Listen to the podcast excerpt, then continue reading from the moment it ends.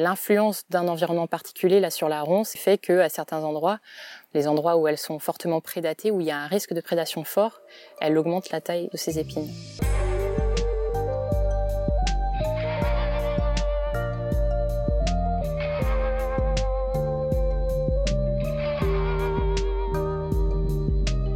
Bonjour à tous.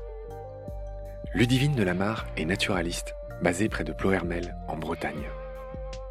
C'est aussi la fondatrice et la présidente de l'association Baleine sous Gravillon, asso à laquelle vous pouvez désormais vous aussi adhérer. Toutes les infos à ce sujet sont sur le site Eloasso. Dans ce quatrième épisode, nous allons parler de la ronce. La ronce est à peu près l'équivalent de l'araignée au cinéma et dans les dessins animés. Dès que la forêt et l'atmosphère deviennent sombres et lugubres, les ronces ne sont jamais loin avec leurs épines acérées et leurs sombres enchevêtrements. Pourtant, les forestiers le savent, la ronce est le berceau du chêne et plus généralement celui de la forêt. C'est en effet dans les ronciers que poussent les jeunes arbres, et donc que la forêt à venir grandit. Les ronces sont des abris pour bien des espèces, et au terme de cet épisode, nous espérons humblement vous faire changer d'avis et de regard sur cette autre reine mal aimée, qui nous donne pourtant ses murs malgré tout le mépris qu'elle nous inspire. À l'abri des ronces, chapitre 4. C'est parti. Salut Ludivine. Salut Marc. Je suis ravi de te retrouver. On est toujours dans ce jardin luxuriant que j'adore, dans lequel je viens me ressourcer de temps à autre, un peu bosser quelques jours, apprendre de toi. On se balade. Vraiment, c'est une bénédiction de, de se balader avec toi. On apprend hein, les chants des oiseaux, euh, les plantes. Euh, on a toujours de la chance. On voit. J'attends de voir avec toi la célèbre euh, Coronel lys, qui est une, de nos plus belles couleuvres. Je l'ai toujours pas vue, mais il y en a plein autour de chez toi. Donc j'espère l'avoir un jour grâce à toi. Comme je l'ai dit aujourd'hui, on va repartir sur la piste de ces plantes mal aimées et pourtant essentielles. Aujourd'hui, on va parler de la ronce. J'aimerais que tu commences par nous dire son nom scientifique et la famille à laquelle elle appartient. Alors la ronce la plus commune, son nom latin c'est Rubus fruticosus. Rubus qui veut dire euh, rouge. Je pense que cette notion de rouge vient du fait que les, euh, on en parlera tout à l'heure, mais les feuilles contiennent des anthocyanes euh, qui lui donnent une couleur rouge et qui a un rôle protecteur concernant les UV et qui évite ce qu'on appelle la photooxydation. Voilà, je vais dire un peu loin, mais c'était juste pour expliquer d'où vient euh, ce nom rouge. Chacun sait que les ronces peuvent avoir une teinte rougeâtre à certains moments euh, de leur cycle. La ronce, elle appartient à la famille des rosacées. Rien que ça, c'est tout un programme. Est-ce que tu nous dirais un mot peut-être sur le fruit euh, des ronces qui est comestible, qui est très connu? Le fruit de la ronce qu'on appelle la mûre ou le muron ou la mûre sauvage, qui est donc comestible et qui passe par plusieurs couleurs quand euh, le fruit est neuf, qui vient de se former, il est rouge. Et petit à petit, il va prendre cette couleur, euh, couleur mûre en fait, couleur euh, violette très foncée. D'accord. La ronce, techniquement, est un sous-arbrisseau. Est-ce que tu peux nous rappeler un peu ces différentes strates arborées et où se situe la ronce là-dedans? La ronce, elle appartient à la strate qu'on appelle des sous-arbrisseaux ou des arbustes. On dit aussi que c'est un caméphite frutescent, c'est-à-dire que c'est une plante vivace qui vit proche du sol et qui forme des petits buissons qui se limitent grosso modo de 0 à 2 mètres à partir du sol. J'ai retenu que les arbustes finissent à 7 mètres. C'est-à-dire qu'à partir de 7 mètres, euh, ça commence à être des arbres, en gros. Et que les sous-arbrisseaux, c'est moins de 4 mètres. C'est la strate arbustive, c'est ça. Moi, j'avais plutôt 4-5 mètres, mais enfin bon, grosso modo, c'est ça. En tout cas, c'est une hauteur à partir du sol qui définit ces différentes strates. Alors, la ronce est une souche qui produit ce qu'on appelle des turions ou des sarments. Ça, c'est pas les termes scientifiques. En fait, on devrait dire primocanes. J'ai appris ça. Hein. Tous ces rejets s'appellent des primocanes. Et elle progresse euh, sur le sol, notamment par marcotage. Explique-moi en mots simples, c'est quoi le marcotage? Le marcotage, c'est simplement quand euh, cette euh, donc longue tige euh, arquée atteint le sol, elle va fabriquer des racines et se réimplanter à l'endroit où elle retouche le sol pour reformer de nouveau un plant et, petit à petit se développer sur un terrain. D'accord, donc euh, capable de marcotage, euh, qui forme ces buissons, on l'a vu.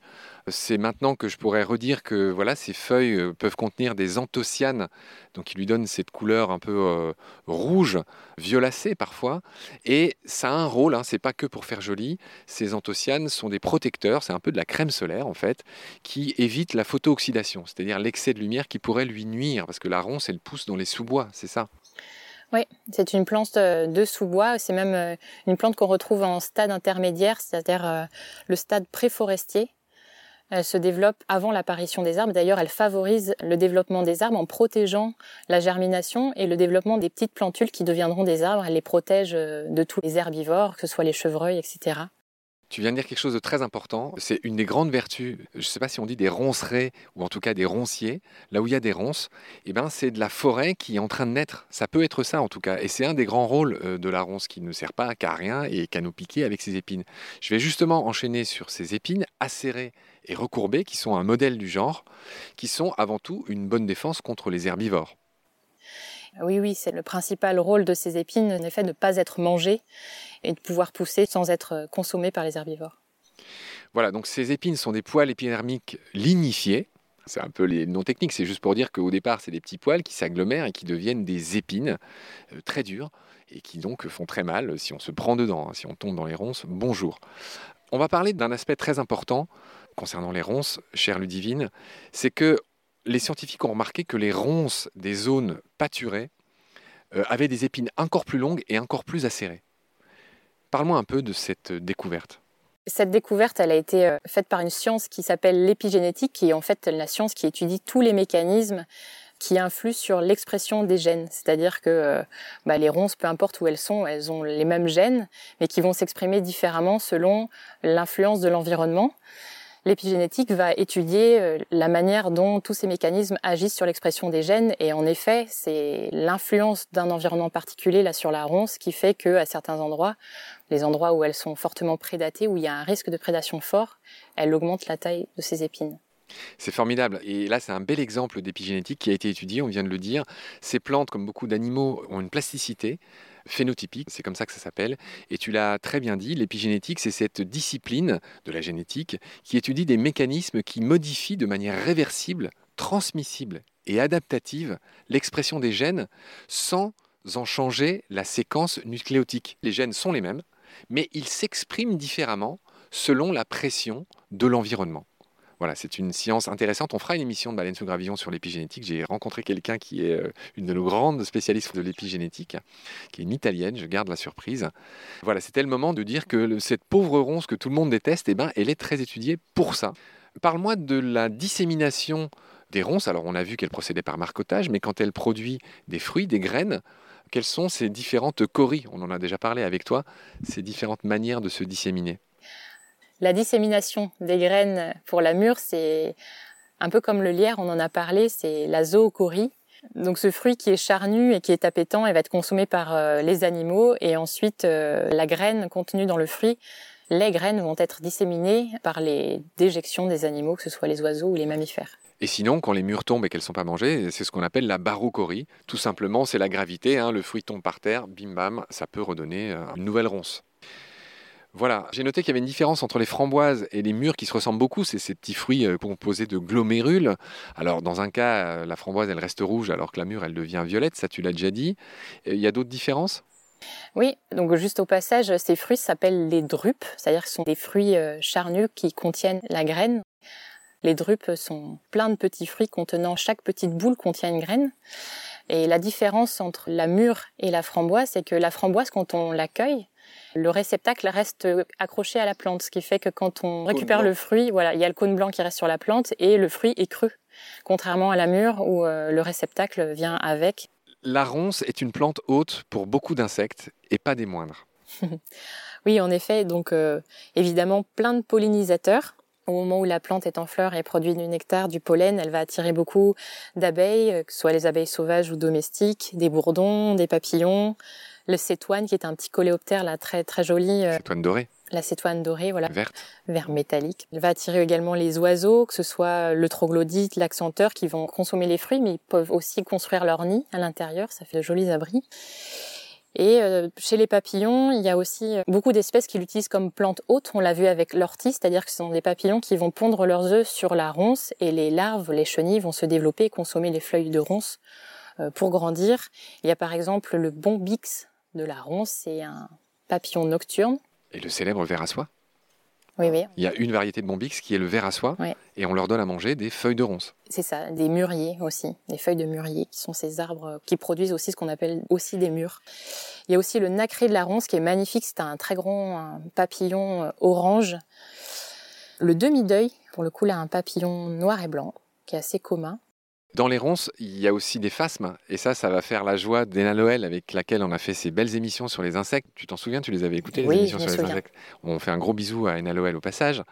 Elle nous a expliqué que, bien sûr, les rares espèces de phasmes, il y en a que trois en France, on les trouve, certaines, dans les ronces. Elles se nourrissent aussi ces phasmes se nourrissent de feuilles de ronces. Il y a peu de classes, il y a peu d'établissements en France où il n'y a pas un petit vivarium avec des phasmes dedans. On voulait euh, leur rendre ce petit hommage. Alors, les ronces, bah, elles intéressent aussi le chevreuil, qui peut euh, manger ses feuilles en hiver. Et puis, j'ai noté qu'il y avait aussi le célèbre muscardin, ce très mignon petit euh, mammifère, euh, tu vas nous dire à quoi ça ressemble, qui peut faire son nid. c'est toujours pareil, en fait, c'est un abri extraordinaire. Oui, c'est ça. Alors, le muscardin, lui, il va pas consommer les feuilles, mais en effet, il utilise le roncier pour construire son nid. Il va, il va construire son nid le long des tiges. Le muscardin, c'est un petit mammifère c'est la famille des glyridés, c'est très mignon. Euh, c'est une petite boule euh, brunâtre ou enfin même brun clair. C'est un animal nocturne avec une petite queue euh, en panache. C'est en grosso modo la taille d'une souris, voilà. Et c'est. Ça ressemble à un loir un peu. Oui, mais un petit loir brun roux, contrairement au loir qui est plutôt gris. Et donc, ce muscardin fait son nid dans le roncier et après va pouvoir consommer les mûres. Aussi un grand consommateur de noisettes. C'est comme ça que souvent qu'on recherche la présence d'un muscardin quelque part, on recherche les noisettes consommées par le muscardin. La façon dont il a de grignoter la coquille de la noisette est caractéristique. Alors voilà, je pense qu'on a dit euh, ce qu'on pouvait dire euh, sur euh, la ronce. Un dicton des forestiers lorrains comme tu le sais, je suis lorrain, donc ça me fait toujours plaisir de citer la Lorraine, de la mettre à l'honneur dans Baleine sous gravillon. Les forestiers lorrains disent que la ronce est le berceau du chêne. Qu'est-ce que tu comprends dans cette belle phrase? Bah, Je comprends euh, ce dont on a parlé un peu tout à l'heure. J'imagine que c'est le fait que les graines des arbres et les plantules des futurs grands arbres peuvent euh, grandir à l'abri des chevreuils et autres euh, herbivores au sein des ronciers. La ronce est une plante mellifère. Elle produit du nectar, donc elle attire euh, plein de pollinisateurs, que ce soit les abeilles sauvages ou domestiques, les papillons, les styrphes. Alors pour être complet, mellifère euh, signifie euh, qui est effectivement produit du nectar, mais aussi du pollen, du miela et de la propolis. Toutes ces matières sont utilisées par les pollinisateurs, dont les abeilles, qu'elles soient mellifères justement, domestiques ou sauvages. D'accord. Est-ce qu'on n'aborderait pas la partie un peu culturelle de la ronce? Est-ce que tu voudrais d'abord nous dire les vertus de cette plante? Cette plante, on la retrouve en plante sèche, dans les mélanges de tisane. Je sais qu'elle est utilisée pour lutter contre les angines, notamment. Elle est aussi euh, assez riche en vitamines, notamment la vitamine C. J'ai noté qu'elle était aussi antidiarrhéique. Euh, je voudrais passer à la page culturelle concernant euh, la ronce. Dans la Bible, il est question d'un buisson ardent. Et certains pensent que ce buisson aurait été une variété de ronce dans le célèbre monastère Sainte-Catherine, dans le Sinaï, qui est un monastère perché euh, au pied du célèbre mont Sinaï, sur lequel Moïse aurait reçu les tables de la loi. Donc ce monastère, il est au pied de ce mont euh, lui-même sur une espèce de petite colline. Il est perché, je crois, vers 1500 mètres d'altitude, euh, en plein milieu du Sinaï, ce célèbre désert, hein, qui est ce triangle entre l'Afrique et l'Asie, pour faire très simple, en Égypte donc. Au-dessus, il y a Israël. Ce monastère Sainte-Catherine, je voulais en raconter un mot, il a été construit en 337 par l'impératrice byzantine Hélène, qui est la maman du célèbre Constantin, Constantin Ier, qui a donné son nom à Constantinople, juste pour situer cette femme. Donc c'est elle qui a voulu construire ce monastère, dans lequel il y a une chapelle qui s'appelle la chapelle du buisson ardent. Hein. je rappelle que c'est le lien avec la ronce dont on parle aujourd'hui. Et ce monastère s'appelle Sainte Catherine, et donc je me suis renseigné sur cette Sainte Catherine, qui était une martyre chrétienne, qui fut décapitée par un empereur qui s'appelait Maxence, donc décapité en 305 et qui auparavant avait été torturé. Enfin, toute cette martyrologie incroyable euh, culturellement. Enfin bref, elle a été suppliciée, on lui a fait tourner des roues avec des pointes de lance sur le corps. Le miracle, il y a toujours un miracle avec ces martyrs, c'est que toutes les pointes de lance se sont cassées. Donc de guerre lasse, ce Maxence qui n'aimait pas les chrétiens, sa femme avait été convertie, son chef de la garde avait été converti par Sainte Catherine. Il a fait décapiter cette pauvre Sainte Catherine qui a donné son nom à ce très beau monastère. Ceux qui vont en Égypte euh, ont un cœur de le visiter. C'est vrai que c'est un très bel endroit, tout petit, euh, perdu dans la montagne, au pied du mont Moïse. Il y a, une forte, je ne sais pas comment te dire, euh, voilà, on sent c'est presque physique quand on va visiter cet endroit. Enfin, tu as l'impression d'être dans la Bible, finalement. Est-ce que tu veux ajouter quelque chose sur la ronce, chère Ludivine? Est-ce que tu en as dans ton jardin? Oui, il y en a dans le jardin. Alors, euh, c'est vrai que c'est souvent une plante pour le coup euh, contre laquelle on essaie de lutter souvent dans le jardin parce que, avec son caractère un peu pionnier, elle a tendance à, envahir euh, le reste, dont des plantes qu'on aurait pu soi-même planter. Donc, il y en a et je la laisse. Pas partout, je dois l'avouer, mais il y a quelques zones où je laisse la ronce proliférer et sur laquelle je peux voir tous ces pollinisateurs, ces insectes venir. il y a un dernier rôle pendant que tu racontais cette jolie histoire auquel j'avais pas pensé, mais il y a, la ronce a été beaucoup utilisée en vannerie. C'est vrai que les vanniers, on a dit ça comme ça, l'utilisaient beaucoup et fabriquaient des éclisses. Alors c'est très long, mais avec la tige, on peut fabriquer des éclisses qui permettent de maintenir, euh, grosso modo, formées avec des boudins. c'est plein de brins végétaux qui sont maintenus avec des éclisses de ronces. Donc ces, ces, boudins sont formés grâce à des éclisses et avec ça, ils forment euh, les paniers. D'accord, bah très merci. utilisés. Par qui? Les vanniers. Par les gens qui font leurs courses au marché, voilà. par exemple. Et les cueilleurs de champignons. Et les fameux cueilleurs de champignons qu'on salue. Sur ces considérations martyrologiques, ma chère Ludivine, toi-même à qui je fais passer un sale quart d'heure, là, parce que c'est pas facile pour toi, toutes ces interviews qui s'enchaînent dans ton jardin. Euh, sur ces considérations, on va se dire à la prochaine fois. On va parler d'une autre plante un peu moins mal aimée qui est même plutôt aimé, mais qui est tellement euh, célèbre. On va parler du pissenlit, qui a un nom formidable, on va l'expliquer avec toi. Merci pour ton accueil, euh, Ludivine, pour tes lumières. Je te retrouve très vite. Prends soin de toi. Salut. Merci Marc. À bientôt.